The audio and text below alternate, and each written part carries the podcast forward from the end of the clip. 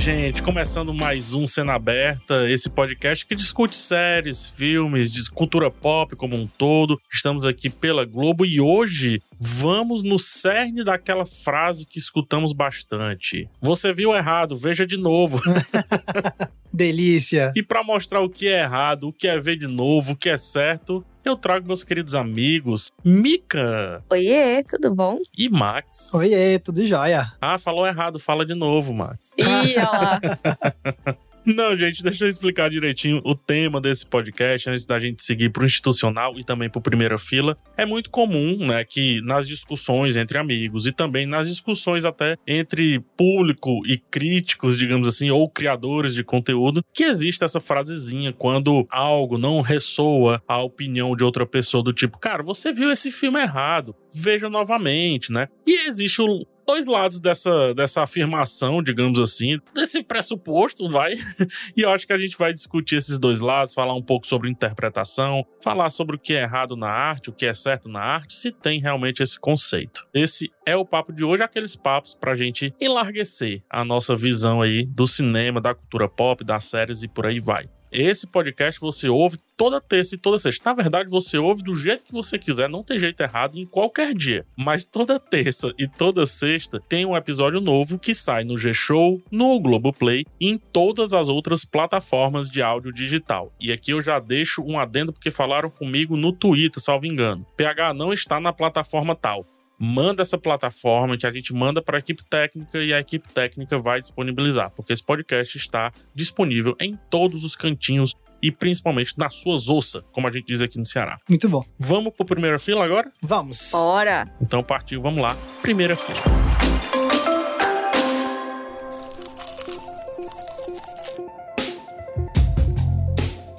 O cinema chega com poucas estreias essa semana, inclusive tá todo mundo naquela fuga, né? Uhum. Todo mundo fugindo do Thor. Tá chegando aí o filme novo da Marvel, todo mundo vai querer ficar aguardando, né? Pianinho, exatamente. Então no cinema chega Minions 2, A Origem de Gru. A gente fala tanto das prequels, né? É um filme prequel baseado no spin-off de um filme que já teve.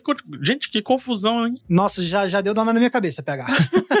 Nossa, e na minha cabeça esse filme já tinha até estreado, gente. Tô doida. Sim, eu também tô, tô louco. Na minha cabeça, esse filme existiu no primeiro Minions.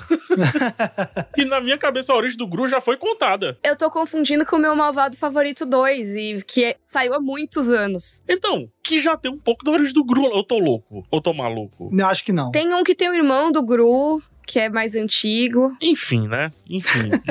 É. não, não vamos questionar, mas tá aí Minions 2, né? É um sucesso. São signos de sucesso de meu malvado favorito. E, obviamente, estão explorando até não querer mais. É, e se você não sabe o que é spin-off, a gente tem um episódio explicando o que é spin-off, né? Exato. Mas esse específico, esse filme específico é novo, que é spin-off, mais prequel, mais soft não sei o quê. É tudo a mesma e, coisa. é, isso. e que volta pra franquia principal. É muito louco, muito louco. é o universo compartilhado dos Minions.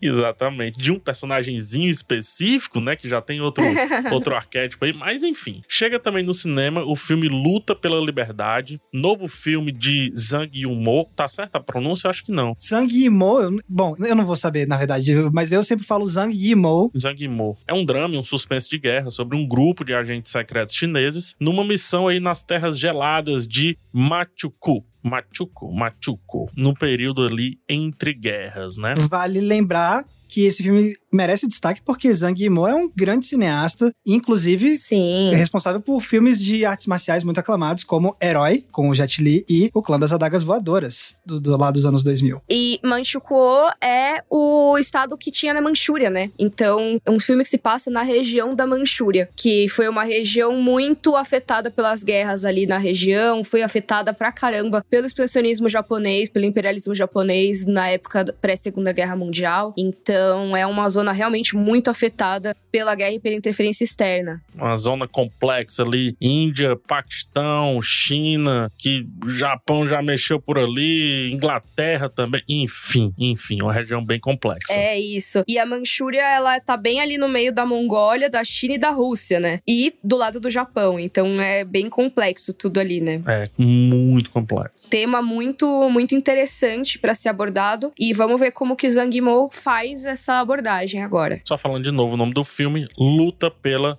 Liberdade. Está aí nos cinemas, porém, estreia limitada. Nem todos os estados, nem todas as capitais receberão aqui no Brasil. No momento Globoplay, a gente tem a quarta temporada de Killing Eve, essa série que eu adoro. Não sei se vocês já assistiram e gostam. Gente, eu sou apaixonada por Killing Eve, mas eu só vi a primeira temporada até agora. Preciso ver o resto. Eu ainda não assisti.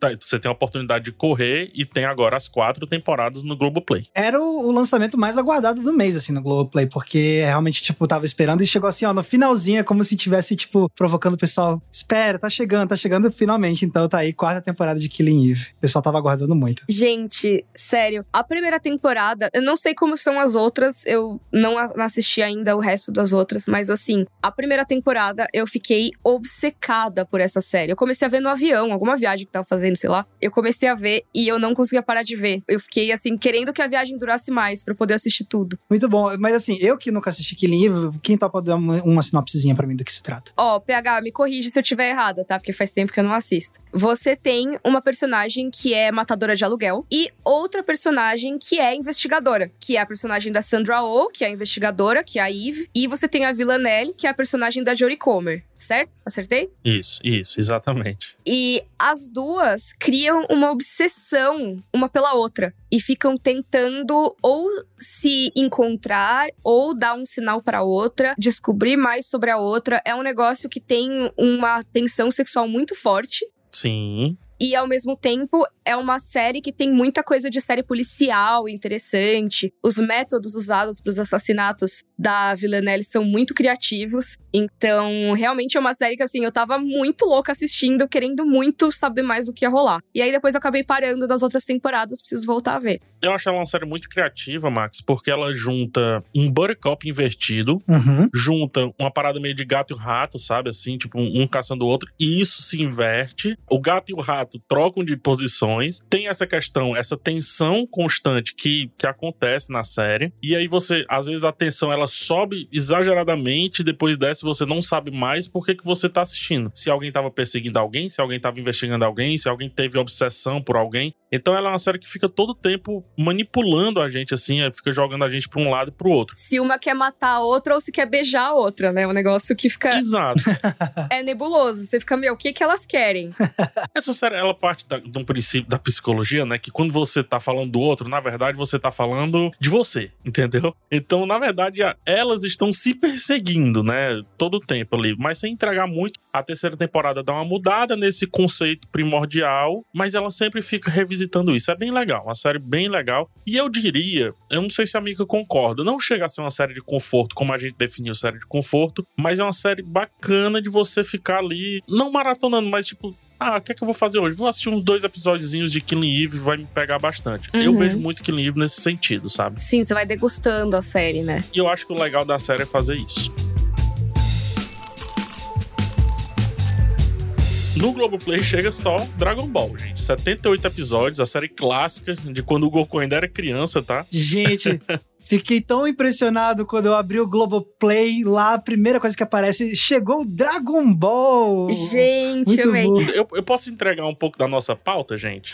Vai lá. Pode. Eu vou entregar um pouco porque o Max, que fez esse, essa parte da pauta, e ele colocou Dragon Ball três exclamações.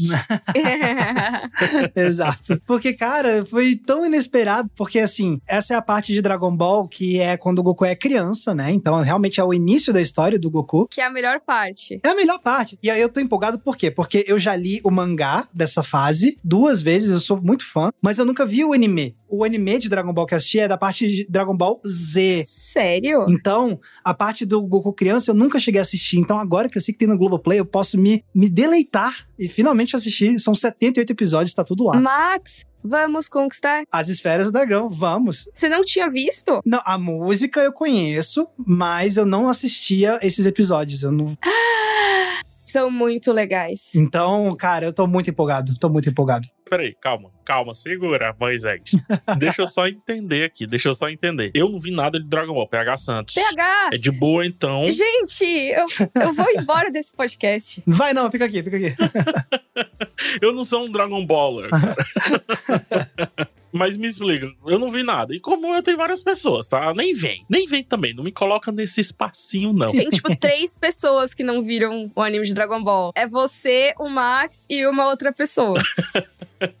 a gente começa de boa por essa versão, então. Sim. Não, tranquilo. Mas é isso, porque o, o Dragon Ball, ele surgiu com essa história, com o Goku criança. E era uma pegada muito mais de aventura, viajar por diferentes países, coletar as esferas do dragão. Era um negócio mais de comédia também. É que assim, seguinte, tem esse artista japonês muito famoso, muito conhecido, chamado Akira Toriyama. Um dos motivos dele ser tão famoso é Dragon Ball, mas ele tem várias outras obras. Ele é o cara que faz a parte artística de Chrono Trigger, que é um jogo muito famoso, um clássico de jogos japoneses. Meu jogo favorito. Ah, então, a arte é do Akira Toriyama. Não sabia não. Ele também faz, né, ou fazia pelo menos as artes de Dragon Quest, que é uma também uma franquia imensa de jogos japoneses que também é famosa aqui no ocidente, e Doctor Slump, um monte de outras coisas, mas enfim. E aí Dragon Ball, como um todo, é um mangazão gigante que durou assim, anos e anos, e tanto Dragon Ball do Goku pequenininho quanto Dragon Ball Z são baseados nesse mesmo mangá. Aqui no Brasil eles saíram como Dragon Ball e Dragon Ball Z separados, se eu não me engano, depois que lançou tudo junto, ah, assim. Agora eu tô entendendo o que é esse Z aí, cara. Uhum. É, é que assim,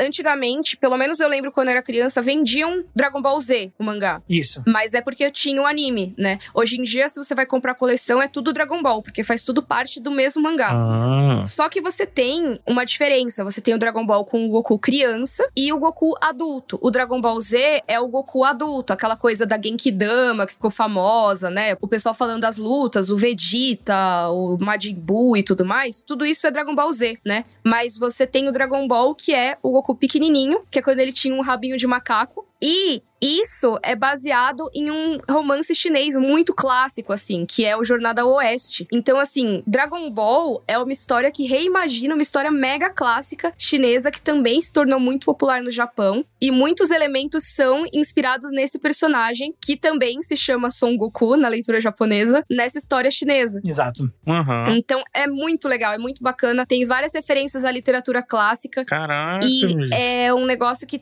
mistura fantasia e ficção científica, assim como histórias de artes marciais, de um jeito que eu acho genial, assim. É muito bom. Tem seus problemas, mas só queria aqui exaltar Dragon Ball, que não é só uma coisa da infância, é uma coisa muito boa, é uma obra incrível. E aquela frase clássica do tipo, ah, não, eu sinto saudade do insira alguma coisa aqui, raiz, moleque, não sei o que. Isso, isso se aplica a Dragon Ball, porque Dragon Ball Z, que foi o que explodiu pra caramba, é aquele negócio super violência e o lutinha o tempo todo, mas o Dragon Ball raiz, o Dragon Ball moleque, que é o Goku Uhum. justamente moleque, é, é outra pegada, é muito mais comédia, aventura, um negócio mais assim, descontraído, então é o que eu mais gosto. Desbravar o mundo, né? Desbravar o mundo é muito bom, é muito bom. Nossa, eu amo. É o Dragon Ball Uere, segundo o Max, né?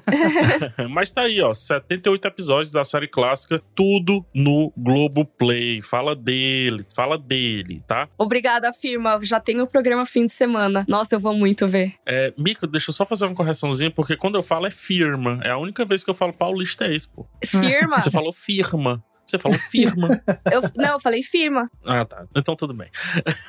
o sommelier Firma nunca falei, nunca falei. Mas eu falei firma. Firma? Firma, firma. Não sei. Sommelier de sotaque. Vamos continuar aqui na Netflix, a grande estreia, que eu diria uma das grandes estreias da semana, Stranger Things, né? Que é, no caso, a segunda parte da quarta temporada. E aí são três episódios, salvo engano, né? Três episódios. Se eu não me engano, são dois episódios. Dois episódios grandões. Verdade, são dois episódios, só que enormes, é isso mesmo. Então aí, grande expectativa, todo mundo no aguardo. A autora da gravação desse episódio ainda não estreou, mas já estreou, né? Quando você estiver ouvindo, muito provavelmente. E, importante, tem um podcast nosso falando sobre Stranger Things. E esse podcast eu diria que já pode ser atualizado no futuro, falando da quarta temporada e sobre como essa quarta temporada corrigiu várias coisinhas que a gente colocou lá naquele podcast. Só uma sugestão que eu deixo aqui no ar com os meus amigos, tá? Muito bom. Gostei. no Prime Video temos a lista terminal, primeira temporada, que é uma nova série, uma série inclusive cheia de mistérios, tá? Após o pelotão ali do James Reese ser destruído por inimigos misteriosos, ele, né, o James, decide agir por conta própria para descobrir quem foram os responsáveis pelo ataque em uma jornada de vingança. E é uma série que promete ser toda uma montagem de puzzles. O protagonista é o Chris Pratt. Ele é mais que protagonista, ele produz também e tudo mais.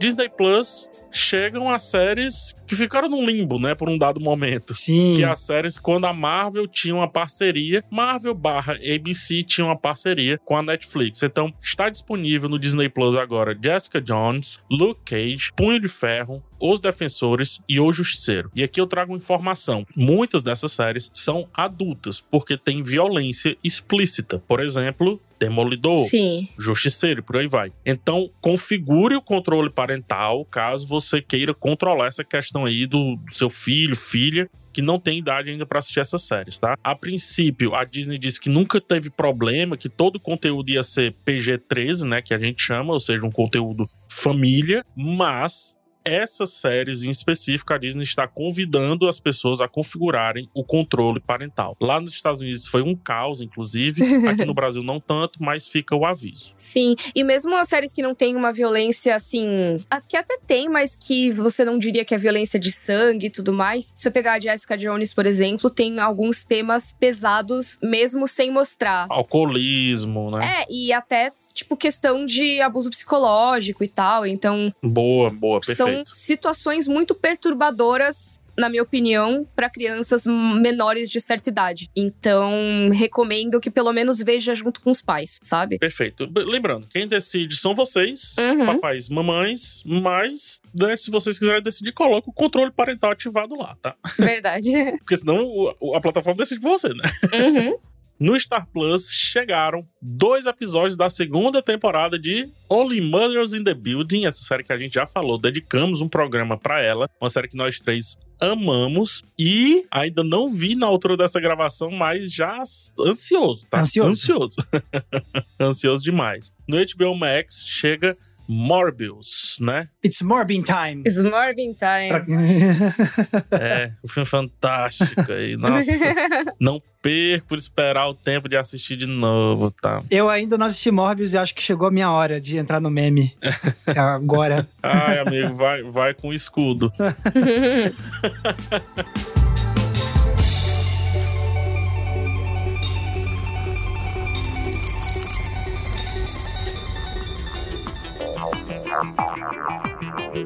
Vamos para alguns assuntos do momento, rapidinho, mas a título de informação, o Top Gun Maverick bateu um bilhão de dólares ali na bilheteria global. Incrível, né? O crescimento que esse filme teve. Incrível. Foi um filme que cresceu muito no boca a boca, inclusive. E uma notícia que eu não sei se vocês vão curtir muito. Mas o João Guilherme, João Guilherme. é, o John Williams, um dos maiores compositores da história do cinema, ele deu uma sugestão de que pode se aposentar após o seu trabalho em Indiana Jones 5, Olha só. né, depois de muito tempo. Obviamente dá uma, uma dorzinha no coração, mas ao mesmo tempo a gente entende. Ele acabou de completar 90 anos. Sim. 90 anos, ele nem tá indo mais para as premiações, né? Sim, já tá bem velhinho. E tem alguém que merece um descanso, é John Williams, porque o legado que ele deixou é inacreditável. Inclusive, vou fazer jabá de um vídeo do Entre Planos, no meu canal, no qual eu falo sobre a importância do John Williams pro cinema. Vamos lá conferir. Ah, muito bom. Muito legal. Não, sério, realmente é aquilo, né? A gente fica triste porque é sempre ruim quando, né, uma pessoa tão talentosa, que fez tantos clássicos, sai do mercado. Mas de qualquer forma, não é como se ele não tivesse conseguido mostrar que ele veio, né? Mostrou bastante. Então tá tudo bem. É, ele teve recentemente ali a música tema do Obi-Wan Kenobi, né, que ele fez. Ele é muito envolvido no universo de Star Wars, então pros fãs de Star Wars ficam se perguntando, tá, então será que a próxima trilogia vai ser sem o John Williams? Como é que vai ser isso e tudo, né? Obviamente, ele ainda tá muito no ar e isso não tá definido. Ele falou, o Harrison Ford disse que ia se aposentar depois do Indiana Jones 5. E ele falou que, ah, se o Harrison pode, então talvez eu também possa. E ele tá considerando realmente essa aposentadoria. E eu acho que dessa vez, eu acho que sai. Acho que ele fica mais em projetos bem especiais. O legado dele tá bem posto, né? Digamos assim. Demais. Tem muita gente que já, já descendeu ali do trabalho dele e eu acho que tá bem colocado. E assim, né, é aquela coisa que as músicas, né, os temas que ele compôs para essas grandes franquias vão continuar sendo usados muito provavelmente, né, porque as marcas têm direito a usar. Sendo base, né? Isso. Mas talvez até para algumas coisas muito especiais ele volte. Não, não acho que é um, sabe, aquela coisa, ai, já chega, não vou mais fazer nada, nunca mais. Não necessariamente, né? É, acho que foi mais ou menos com o Ennio, né? O Ennio Morricone foi mais ou menos assim, né? É. Então, quando, mesmo quando ele parou, já tinha um... Uma coisinha ou outra. E para quem não não sabe de quem a gente tá falando, né? A gente já falou aí de Indiana Jones, já falou de Star Wars, mas o John Williams, ele fez basicamente todas as franquias grandes que você possa imaginar, assim. Sim. Desde Jurassic Park, Tubarão. A Harry Potter. é, os primeiros filmes do Harry Potter, ET, Esqueceram de Mim, que mais, gente? Nossa, aí vai, filho. o IMDB dele é enorme. Ah, Super-Homem, sabe? Os filmes do Super-Homem antigos. Super-Homem. É um monte de coisa. Então, assim, você muito provavelmente gosta de alguma composição do John Williams, mesmo se você não souber o nome dele. Nossa, sabe uma uma ideia que eu tive aqui, falando aqui no ar, ó, gravando? Tem uma carinha que faz um- um- uns videozinhos no TikTok explicando por que, que música tal é assim, por que, que música tal é assado e tal. Ah, é a- aquele piano, não é? É o piano que toca. Isso, ponto. Eu amo os vídeos dele. Muito bom. Pronto, fica o convite público pra um dia a gente conversar sobre a trilha sonora do John Williams. Ah, tá impuro. Ah, muito bom. Nossa, Tá man. Mandem mensagem pra ele com educação, tá, pessoal? É. Diz Ei, o pessoal do Cena Aberta quer gravar com você. Isso, marquei ele lá. Eu adoro, eu adoro, adoro. Eu vejo muitos vídeos dele sobre as composições do Studio Ghibli, adoro. E só pra concluir, antes da gente ir pro tema principal, o que, que vocês estão assistindo, senhoras e senhores? Começando por você, Max aí. Max, não foi dessa vez dizendo que você tava trabalhando, que tava não sei o quê. Não foi dessa vez, não.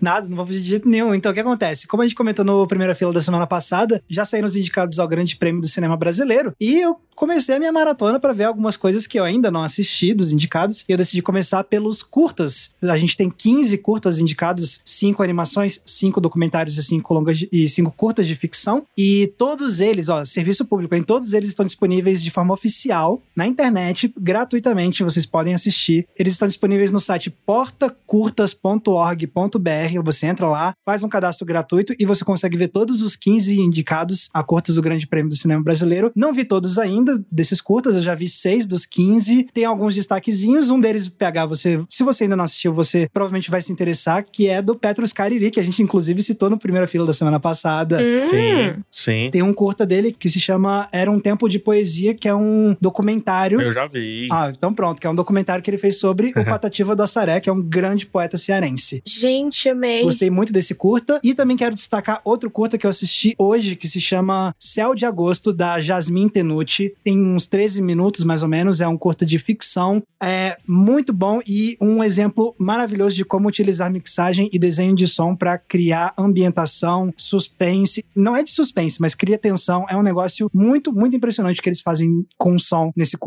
Céu de Agosto. Então, é isso que eu tenho assistido ultimamente. E você, Mika? Olha, gente, eu tô menos cérebro do que o Max hoje. Hoje eu tô menos cinéfila. tô vendo a nova temporada de Umbrella Academy. Tava maratonando, já vi seis episódios. Hum, Diga, PH, diga. PH não tá curtindo, não. nossa. O que, que você achou? Não gostou, não gostou? Eu achei essa temporada insuportável.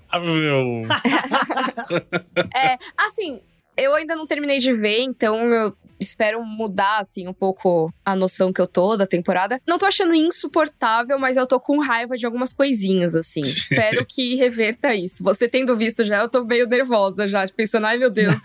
não, não, não. Não vai na minha, não. Não vai na minha. Não, não, eu vou, vou de mente aberta, mas nossa. Assim, tem umas coisinhas que estão meio insuportáveis, vamos dizer assim. Alguns personagens que estão tomando umas atitudes que eu tô, cara, não é possível. Mas, por outro lado, tem aquela coisa que tem sempre em Umbrella Academy, que é a série ser super estranha. E eu gosto disso. Então, cada estranheza que aparece eu curto, sabe? Outra coisa que eu tô vendo agora é a temporada nova de Sob Pressão, que eu tava demorando para começar a ver. Finalmente tá rolando. E os temas discutidos estão bem emocionantezinhos, assim. Então eu tô nervosa assistindo também, querendo saber para onde que isso vai.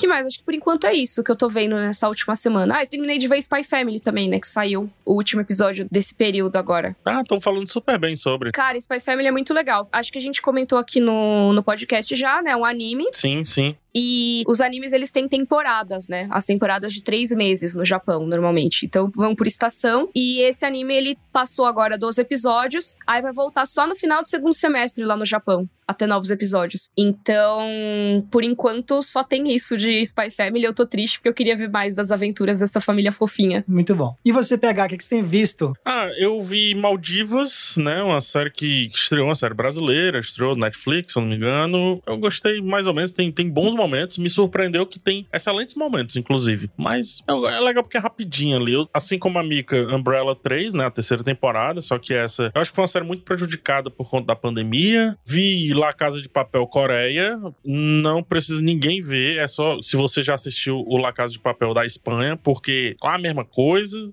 mesmas tramas, mesmo tudo. É um remake mesmo, né? Mas remake mesmo assim, só tipo assim, vamos fazer no ambiente Coreias né? Porque tem Coreia do Norte também. Só isso, mas frases iguais, atitudes iguais, personagens. Nem mesmo o nome lá, que a, a tipo, Tóquio, o nome das pessoas muda, sabe? A mesma coisa, menos arquétipo, mesmo tudo. Se você já foi na Espanha, cara, não faz sentido para mim assistir o Coreia, a não ser que você queira assistir de novo, aí você assiste a versão coreana. Sim. É mais ou menos nesse sentido, sabe? Você quer treinar coreano, aí você já sabe a história, você vai só reconhecer as palavras, assim, tipo, diferentes. É, por aí, por aí, assim. Mas enfim. E aqui sim fica a minha indicação, tá? Com asterisco de que é uma grande bobagem, mas é uma grande bobagem que eu adorei assistir. É. É a série Homem versus Abelha. A gente falou dela semana passada. Foi. Cara, a série ela tem episódios curtíssimos, 10 minutos, 15 minutos, e basicamente não é o Rowan Atkinson, que é o, o, o, ator que faz o Mr. Bean. Na verdade, é o Mr. Bean cuidando de uma casa e se tratando com uma abelha. É isso, não é o Roman Atkinson. Não aceito que seja o ator do cara. É o Mr. Bean, mas não colocaram o nome do Mr. Bean. Isto posto, se você for idiota como eu, vai fácil porque você vai se divertir. Eu me diverti. Muito bom. Mais um asterisco. Você precisa olhar assim, tão idiota quanto PH assim, então vai. Mais ou menos esse daí foi o meu resumo aí da semana de tudo que foi assistido. Amém. E eu acho que agora a gente pode ir pro, pro assunto principal, não pode? Podemos. Ah, sim. Então pronto. Então vamos lá falar de. Ei, você assistiu errado. Assista de novo.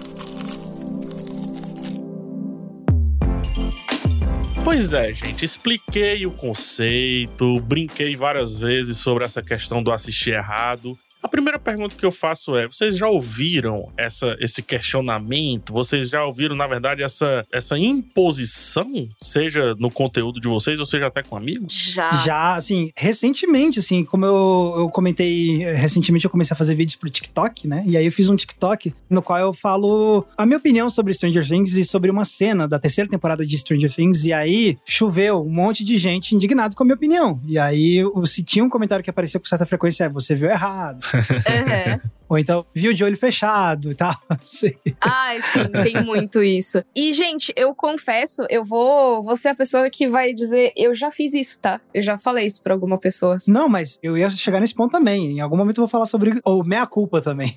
Sim. Ah, tá rolando isso agora? Virou terapia do viu errado. Tô brincando. É isso. Não, mas é, eu já, eu já falei. Hoje em dia eu não falo mais isso, assim. A não ser que a pessoa fale uma coisa, porque eu acho que tem um diferencial aí. Vamos lá. Eu acho que tem casos em que as pessoas mandam esse assiste de novo quando você tá dando uma interpretação super válida, sabe? E aí você só não concordou com o que ela pensa e aí ela fala que você interpretou errado. Mas também existe o caso da pessoa simplesmente afirmar algo que não tá na obra de jeito nenhum. Sim. E aí foi nesse caso que eu acabei falando. Mas de qualquer forma, eu não faria de novo, eu acho, sabe? Eu acho que não é o tipo de coisa que eu falaria de novo. Que no caso foi, acho que ou era algum, algum episódio de podcast que eu tinha apresentado que falaram: Ah, mas você não disse isso? Eu falei: Você ouviu com o ouvido fechado, né? Não é possível. e ouvi de Não, novo. mas aí não. aí é diferente. E porque tava botando palavra na minha boca. E também, quando falaram alguma coisa de um livro, eu falei: não, lê de novo, porque você entendeu errado. Sabe? Tá lendo errado. e assim. Não, não faria de novo, porque eu acho que é meio condescendente falar isso, não sei. Não, não, não fiquei feliz falando. É, quero saber do pessoal aí, quero ver se o pessoal vai na minha culpa também, usa hashtag podcast cena aberta. Me diz se você já falou isso, ou se já ouviu dos amigos, a mim, enfim, pessoas próximas, né? O que é que vocês acham que, que se sugere quando fala, assim, desse o que é assistir errado, assim? É porque, assim, quando eu já ouvi, eu nunca consegui, de fato, entender o que é assistir algo de maneira errada. O, o, negócio é que é justamente, tipo, vem de uma série de, de concepções que muita gente acaba absorvendo sobre como é que é a arte, como a gente se relaciona com a arte, o que é crítica e tal. E, assim, uma das coisas que o pessoal acha, muita gente acha que é o trabalho da crítica de cinema, é falar qual é a verdade sobre o filme. Então, tipo, viu o filme e vai falar: estou descendo aqui da montanha com a verdade sobre essa obra de arte. A verdade é que esta obra é boa. Esta obra é ruim. E aí você está revelando qual é a resposta correta, digamos assim, né? Muita gente acha que é isso que deveria ser feita na crítica de cinema, sendo que isso é uma bobagem e a gente pode explicar por quê, a gente pode dar as nossas opiniões de por que a gente acha isso uma bobagem, eu pelo menos acho. Aí, só que é o que acontece? Não existe isso. E, e aí, quando você vê alguém que faz uma crítica de cinema e que aponta um negócio e traz uma opinião que é completamente diferente da sua, e aí, às vezes, você, tipo, pode até ficar assim: não, pera, pera, pera, pera. Você assistiu errado o filme. A gente viu duas coisas diferentes para você ter uma opinião tão diferente da minha. Não é possível. Você viu errado, veja de novo. veja de novo, e aí veja por esse ângulo e por isso aqui, e você vai ver que, na verdade, o filme é isso aqui. A, o filme é sobre isso, o filme filme é bom por causa disso, e essa é a verdade, entendeu? Sim. E aí, eu acho que é importante a gente falar também. Esse episódio lógico, poderia durar cinco horas, assim, né? Porque a gente poderia pegar desde o que que é crítica, né? O que que é fazer uma crítica, qual o propósito da crítica, quais são as técnicas usadas para fazer uma crítica. E assim, só nisso a gente já teria várias é, abordagens, porque tem muitos teóricos. Você tem teóricos que falam exclusivamente de crítica, seja crítica literária, teatral, cinematográfica, você tem um monte de possibilidades nesse universo. Então, mesmo nesse rolê, já tem gente que vai discordar do que compõe uma crítica. Mas eu acho que uma coisa que a gente pode colocar como ponto comum aqui é que o objetivo de uma crítica, o objetivo de uma análise, de um vídeo no YouTube, de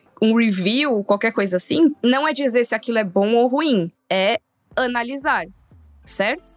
Vocês concordam comigo? Sim, é tipo, para mim é uma questão de tipo você tá trazendo uma análise e aquela é uma análise que é sua, você tá relatando a sua experiência com aquele filme, né? Então Sim. acho que essa parte é sempre importante ressaltar para tirar da cabeça da galera a ideia de que se o crítico falou que o filme é bom, quer dizer que o filme é objetivamente bom. Não, aquela é a experiência individual daquela pessoa, vai fazer uma Isso. análise com base em vários critérios, em estudo cinematográfico, em acervo construído de vários filmes e por aí vai. Exato. E é por isso que eu acho que quando a gente entende que uma análise não tem esse objetivo tão 880, vamos dizer assim, não existe uma visão certa ou errada necessariamente, porque cada visão vai ser a sua própria visão, não vai ter uma que vai ser exatamente igual à outra, assim como não vai ter uma que é totalmente diferente da outra. Tem muitas nuances ali, né? Cada pessoa tem a sua experiência específica. Então, a minha experiência fazendo uma crítica não vai ser a mesma experiência da pessoa que tá comentando.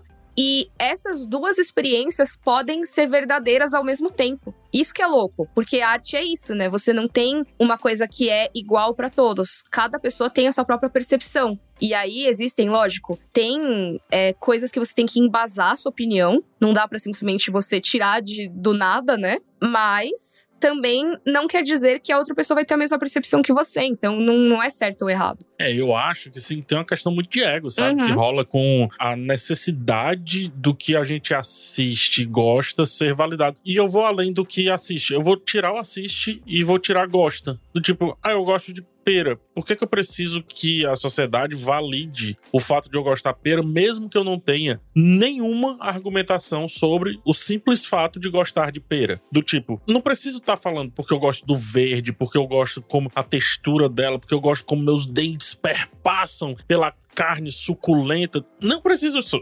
Eu só gosto de pera que aí é onde fica a opinião. E aí eu acho que a crítica vai para essa segunda parte, vai para a percepção, o que é que o verde representa, né? Como Sim. onde está a maçã e a... Por que eu gosto de pera? Por que eu gosto de pera? O que é, o que é a pera dentro da sociedade? O valor da pera? Esse tipo de pera específico, Exato. da temperatura ideal para consumir a pera. De onde foi, né? Ah, não, a pera desse supermercado ela é diferente porque vem do canto tal. Então assim, utilizando a pera para explicar a crítica é muito nesse sentido. Não sei se vocês concordam ou não. Exato. E aí você vai dizer que a pessoa que comprou pera no outro supermercado tá errada?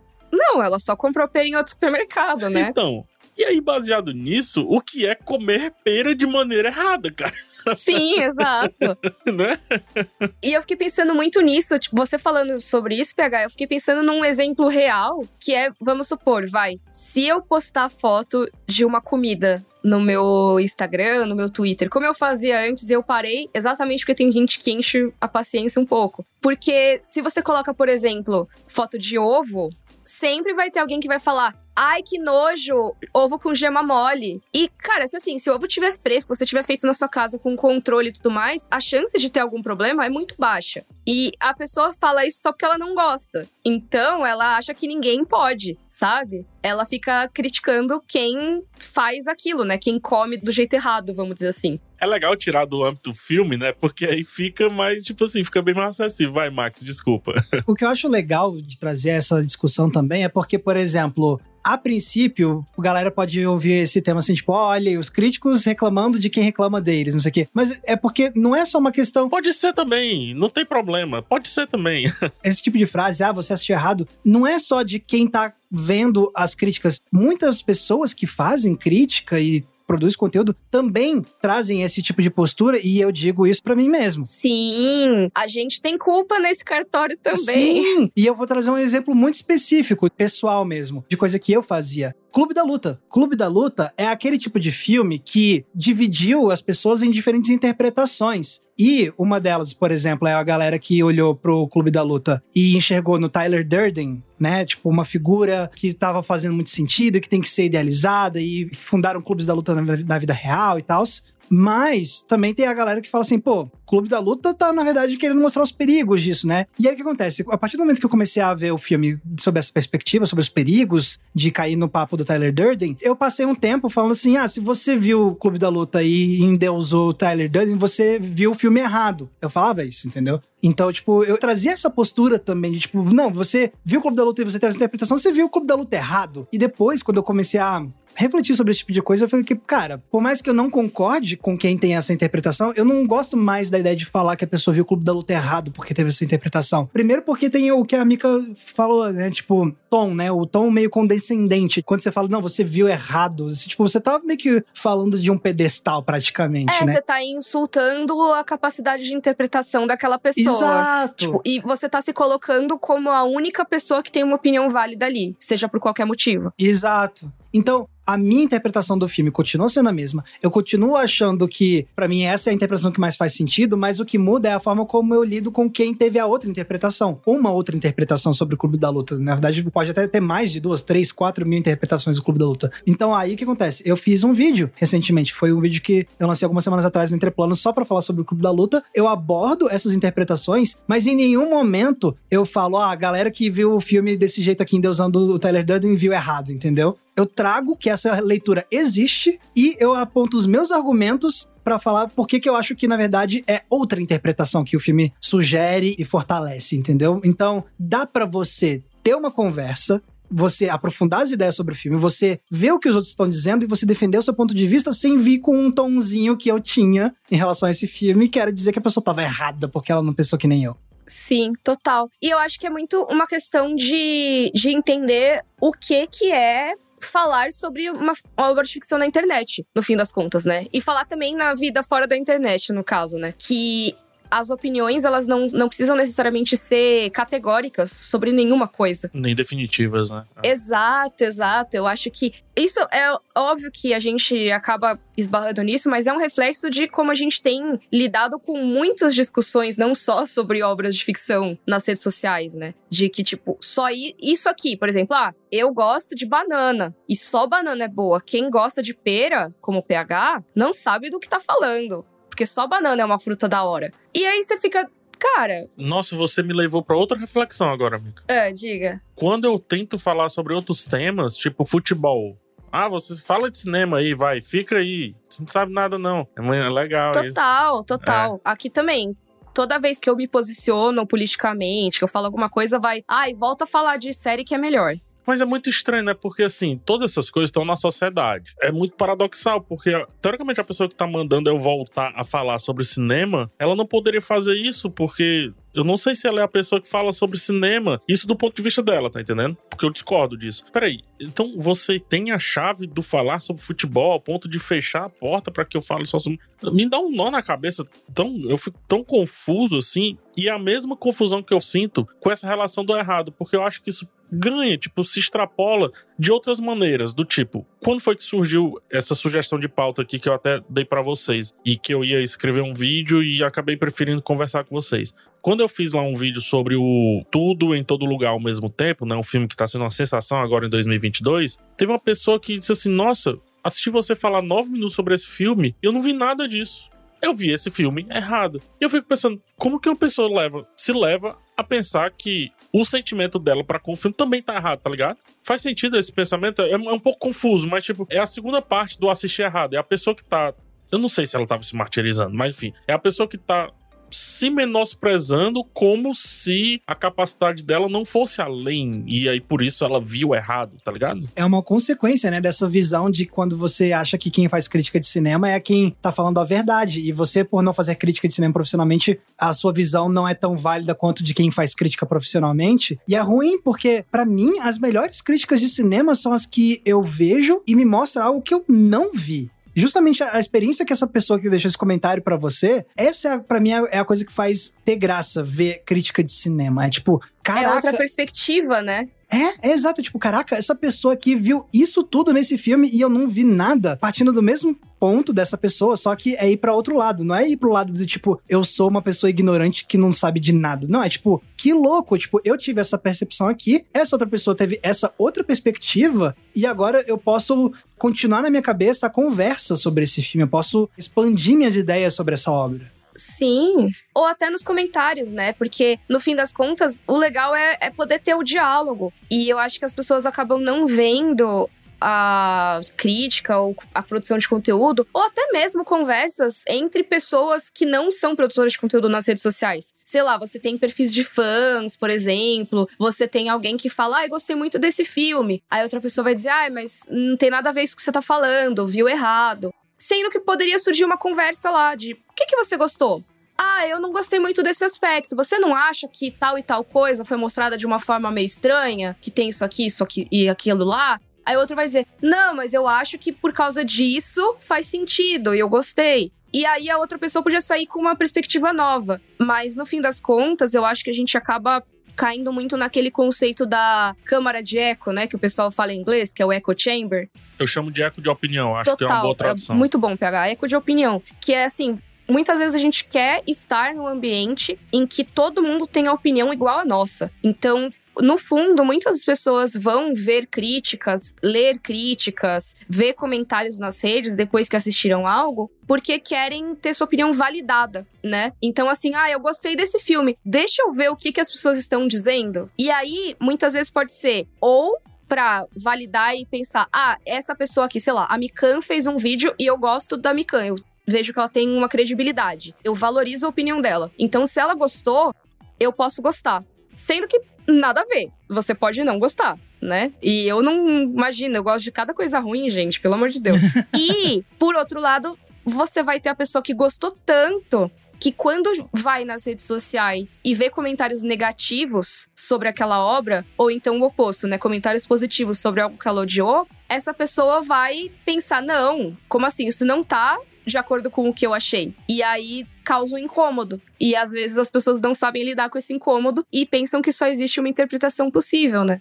Pois é. Acho perfeito isso que você falou, perfeito. Acho que fecha muitas coisas. Eu lembro, Mika, de quando saiu o filme Red, né? Crescer uma fera, Uhum. o filme da. Ele é Disney Pixar, né? Ele é Pixar, É é, o Pixar, filme da isso. Pixar. É. E eu lembro de ter aberto a minha crítica dizendo assim, gente, ó, muito legal aqui, tá? Esse meu texto aqui que eu vou falar, mas procura um- uma crítica mulher que eu acho que vai entrar em temas que eu não consigo entrar aqui, que vai ser bem mais legal.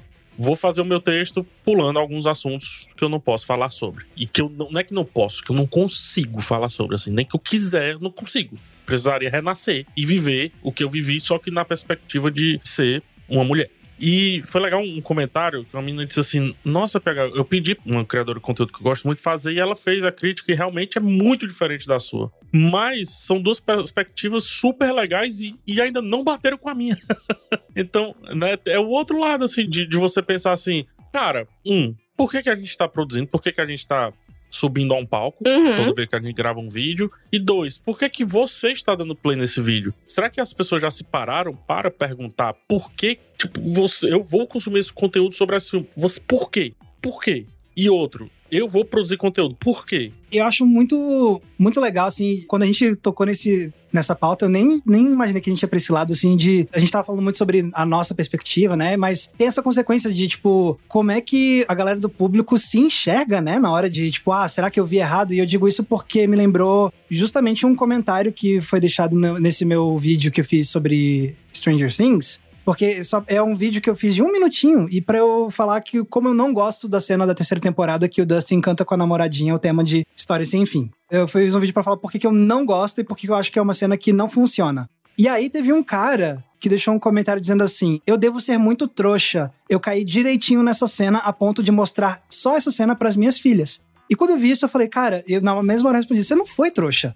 Tipo, porque no meu vídeo eu falo, tipo, ah, porque acho que foi meio uma estratégia pra explorar nostalgia. E ele falou, ah, eu caí direitinho e fui trouxa. Eu falei, você não foi trouxa. Tipo, essa foi a minha experiência com a cena. A sua experiência com essa cena de Stranger Things foi claramente muito diferente da minha. E foi muito bonita, porque, pô, o cara achou essa cena legal e construiu um momento com as filhas dele, assim, de, pô, mostrar Sabe? Tipo, essa música aqui, talvez. Eu tô imaginando agora fazer uma fanfic do cara que deixou o comentário. Mas, tipo, ah, isso aqui era música da época que eu era criança, do filme que eu assisti quando eu era criança. Então, sabe? Então, como é que eu vou falar pra esse cara que, por ele ter gostado dessa cena que eu critiquei, que ele tá errado? Entendeu? Que ele foi trouxa de ter caído. Não- não- eu não posso fazer isso. E ele não deveria achar que ele tá errado e que ele foi trouxa. Então, é, é- eu também acho legal a gente trazer essa discussão pra galera meio que também não, não ficar se colocando pra baixo. Porque é uma das reações possíveis, né? Uhum, com certeza. E é isso, né? Não é porque outra pessoa teve uma interpretação X que a sua tem que ser X também. A sua pode ter sido Y. Eu acho que uma coisa que é importante estar de olho é assim: tá, por que, que a minha opinião é essa? Porque eu tive um sentimento, me despertou algum sentimento, me despertou uma nostalgia, seja porque eu acho que tem algum argumento no roteiro que justifique essa opinião, pensa no que, que a sua opinião é embasada, sabe? Se você tem certeza da sua opinião e a outra pessoa tem a certeza da opinião dela, às vezes pode ser que essas opiniões coexistam, na verdade. Um exemplo muito básico, vai. Eu fiz um vídeo recentemente no canal sobre a representação da Wanda no filme do Doutor Estranho. Como que a feiticeira escarlate é representada. E como, na minha opinião, isso pode trazer alguns problemas, como que isso, num contexto geral, pode ser algo que eu não acho bom.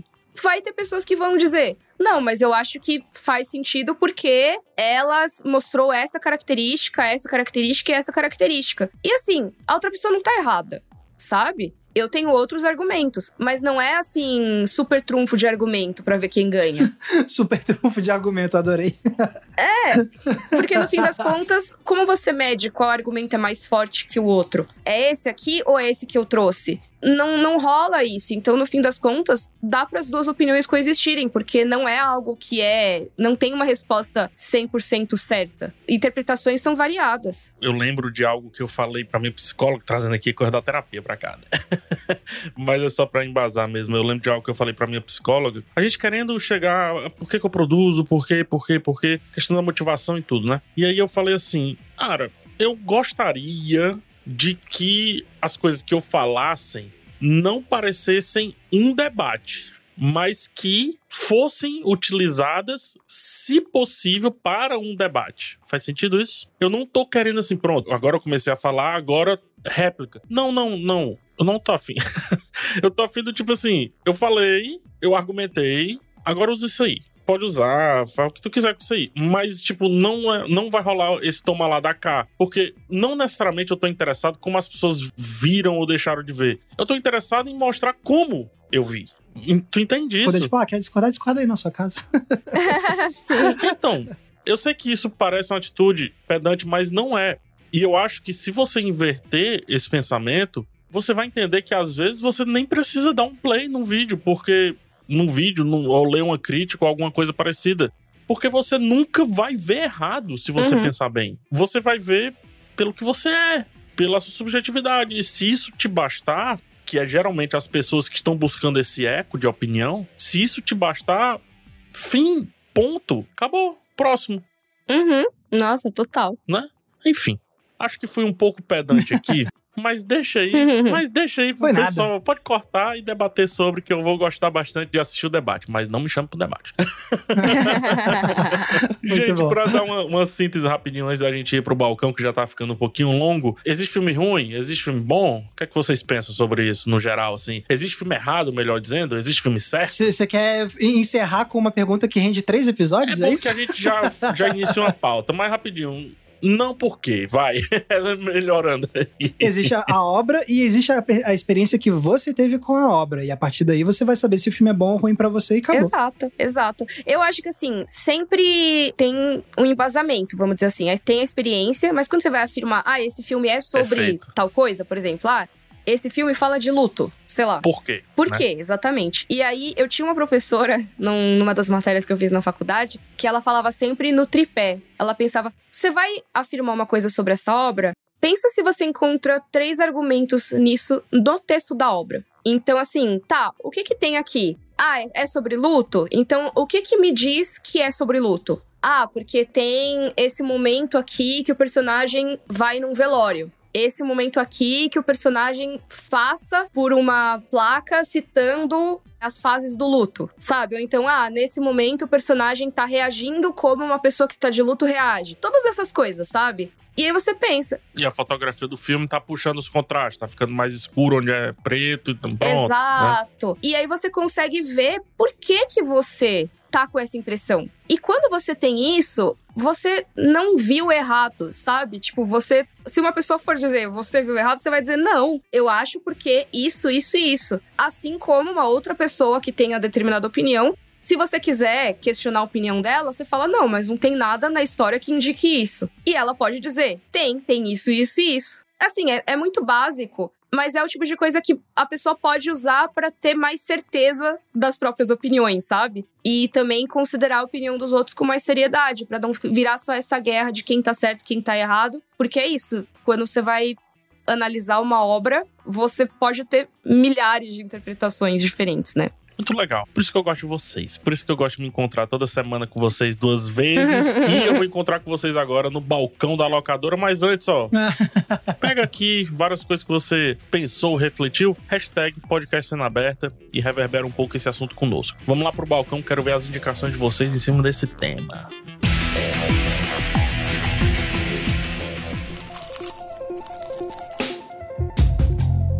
Balcão da locadora. Deu pra Olha, ouvir? Deu. Tem que ter o um sininho pra chamar a pessoa que, que tá lá atrás. Começando o balcão hoje, deixa eu ver pela Mica, vai. Mica, me diz aí uma boa indicação. Oh, uma boa indicação, não sei, depende do que você pensar, mas eu queria trazer o filme Coringa. Olha só, pensando em. Ô, Coronga? É, vamos todos virar o Coronga aqui. Que vai ter a continuação, você soube, né? Pois é, ia ser musical, uhum. tava um papo assim, é, né? Tá mó papo aí.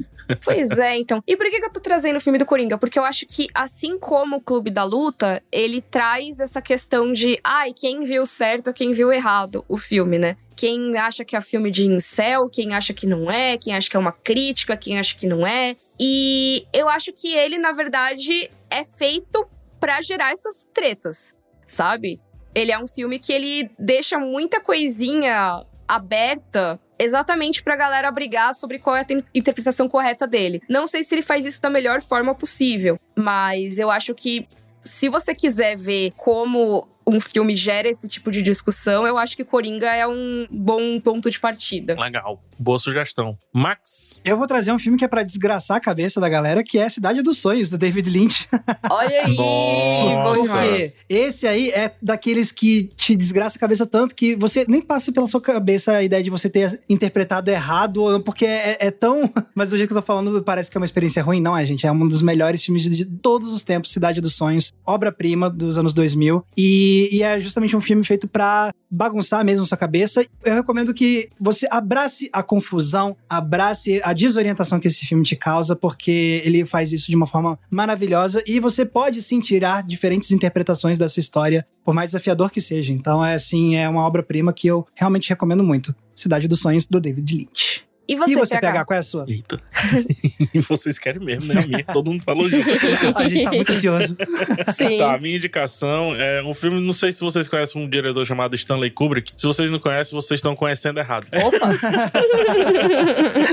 Tô brincando. Não, é um filme. É, eu vou indicar Laranja Mecânica, tá? É o Clockwork Orange, que é um dos meus filmes hoje favoritos, mas já foi um filme odiado por mim. E eu trago essa questão do ódio porque eu achava ele um filme super perigoso, do tipo assim: como assim, filme? Tu tá ensinando isso pra sociedade, cara? Não fala show, não faz isso as pessoas vão ver e não sei o quê. E na real, né, todo esse nosso papo aqui leva à compreensão que você pode receber o filme de diferentes formas. Às vezes, um filme super inocente pode te fazer ter uma atitude, repensar algo sobre sua vida, quer que seja, né? E às vezes o filme nem tava necessariamente pedindo isso, é só a questão do espelho que eu tava falando. E o Laranja Mecânica é um filme que, a princípio, acho que não, minha mente não estava pronta para compreender todos os nuances que tem ali e tal. E aí, depois que eu fui revendo ao longo da vida, se tornou um dos meus filmes favoritos, daqueles que gosto de saber todas as curiosidades sobre o filme, dos bastidores, dos making-offs, de tudo. Então tá aí Laranja Mecânica, acho que é um filme extremamente complexo, fala sobre a natureza humana, sobre violência e também como a nossa sociedade interage com esses dois pontos, com a natureza humana, que no final somos bicho, e com a violência e o que de fato é ou deixa de ser violência, do ponto de vista social e do ponto de vista também do indivíduo, digamos assim. Eu vou aproveitar e indicar o que vocês vejam o TikTok do PH, porque ele fez um TikTok com uma curiosidade de laranja mecânica que eu nunca tinha ouvido na minha vida e aprendi. Ah, eu vou olhar agora. Vou só dar um spoiler, tá? Era para ser os Beatles. Só vou dar esse spoiler. é bem legal. Cara, e tem muita curiosidade bacana da produção do Laranja Mecânica. Stanley Kubrick, acho que um dia a gente precisa falar sobre esse cara aqui. Mas vamos lá, né? Eu quero saber onde que eu encontro vocês agora para falar para vocês que vocês não têm jeito de ver as coisas erradas. Mica, onde que eu te encontro nas redes sociais? Você me encontra com muitas polêmicas e agora acho que não mais mandando as pessoas lerem ou verem de novo. Espero que não. Mas com muita gente me mandando fazer isso. No Twitter e no YouTube, como Mikan, com três N's no final. No Instagram, como underline Miriam Castro. E no TikTok, como underline Mikan. Perfeito. E você, Max? Comigo não tem erro. É só ir no YouTube, procurar Entre Planos, tudo junto. E tanto no TikTok quanto no Instagram e no Twitter vocês me encontram com a mesma arroba que é Max Valarezo com um Z somente. E você, PH Santos? Ah, cara, PH Santos, nesse tudo aí que vocês falaram aí, tá? TikTok, Instagram, YouTube, etc. Mas me busca lá no YouTube, eu gostaria de ter você como um inscrito no meu canal. Esse podcast você encontra no G-Show, no Globoplay e nas outras plataformas de áudio digital. Toda terça, toda sexta, gente, estamos quase no centésimo programa. Falta pouco. Meu Deus. Inclusive, hashtag podcast sendo aberta desde quando vocês nos escutam. Desde a edição tal, desde aquela edição. Não precisa dizer o um número porque não tem um número, mas desde aquela edição que vocês falaram sobre não sei o quê. Fala aí, porque estamos já chegando no centésimo, vai ter comemoração especial. Já deixa aqui a promessa, tá? Nem vi isso chegar, inclusive. Nos indicaram e eu nem vi chegar. Mas é isso, gente. Até o próximo episódio, né? Até, tchau, tchau. Tchau, pessoal. Tchau, tchau, turma.